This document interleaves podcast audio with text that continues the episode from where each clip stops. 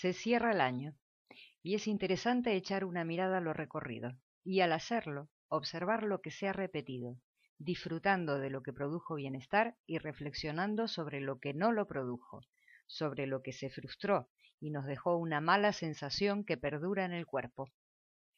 El año nuevo empieza en un segundo, el pasaje temporal es al instante.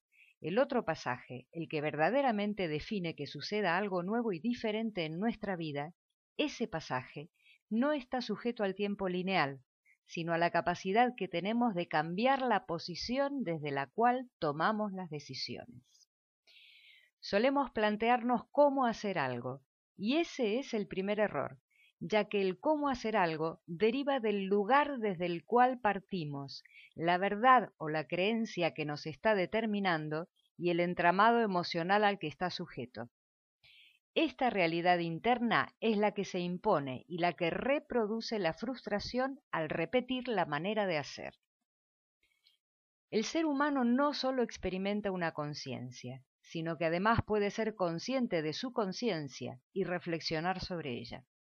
Pero nuestros sistemas de creencias no colaboran en esta tarea, sino que interfieren, nos desvían, son rígidas estructuras defensivas apoyadas en el pasado y automatizadas. No son parte de nuestra inteligencia y generan discapacidades, nos hacen torpes. Cambiar es un trabajo personal que requiere compromiso, deseo y valentía. Es una decisión que encuentra motor, si no en la angustia, por lo menos en el malestar. Un malestar mayor que el miedo al cambio, y que nos impulsa a conocernos más y mejor, y a integrar y aprender nuevas maneras de vivir y de sentir. Nuestra conciencia puede profundizarse, expandirse y contagiarse, y así cambia el mundo desde dentro, desde el propio universo, asumiendo el compromiso. Vivir encerrados en nuestro carácter, en nuestras corazas, reduce la experiencia vital y produce aburrimiento, angustia, soledad, abatimiento, rencor, miedo, nada que nos permita construir un verdadero bienestar.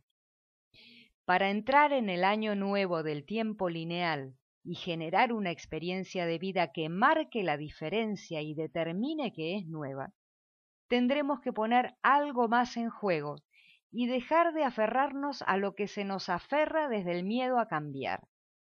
Vivir desde la culpa, desde el miedo o desde el rencor no va a facilitarnos la vida nunca. Son estados que podemos atravesar, viejas cargas que no necesitamos y que no nos dejan ver, oír y palpar el presente.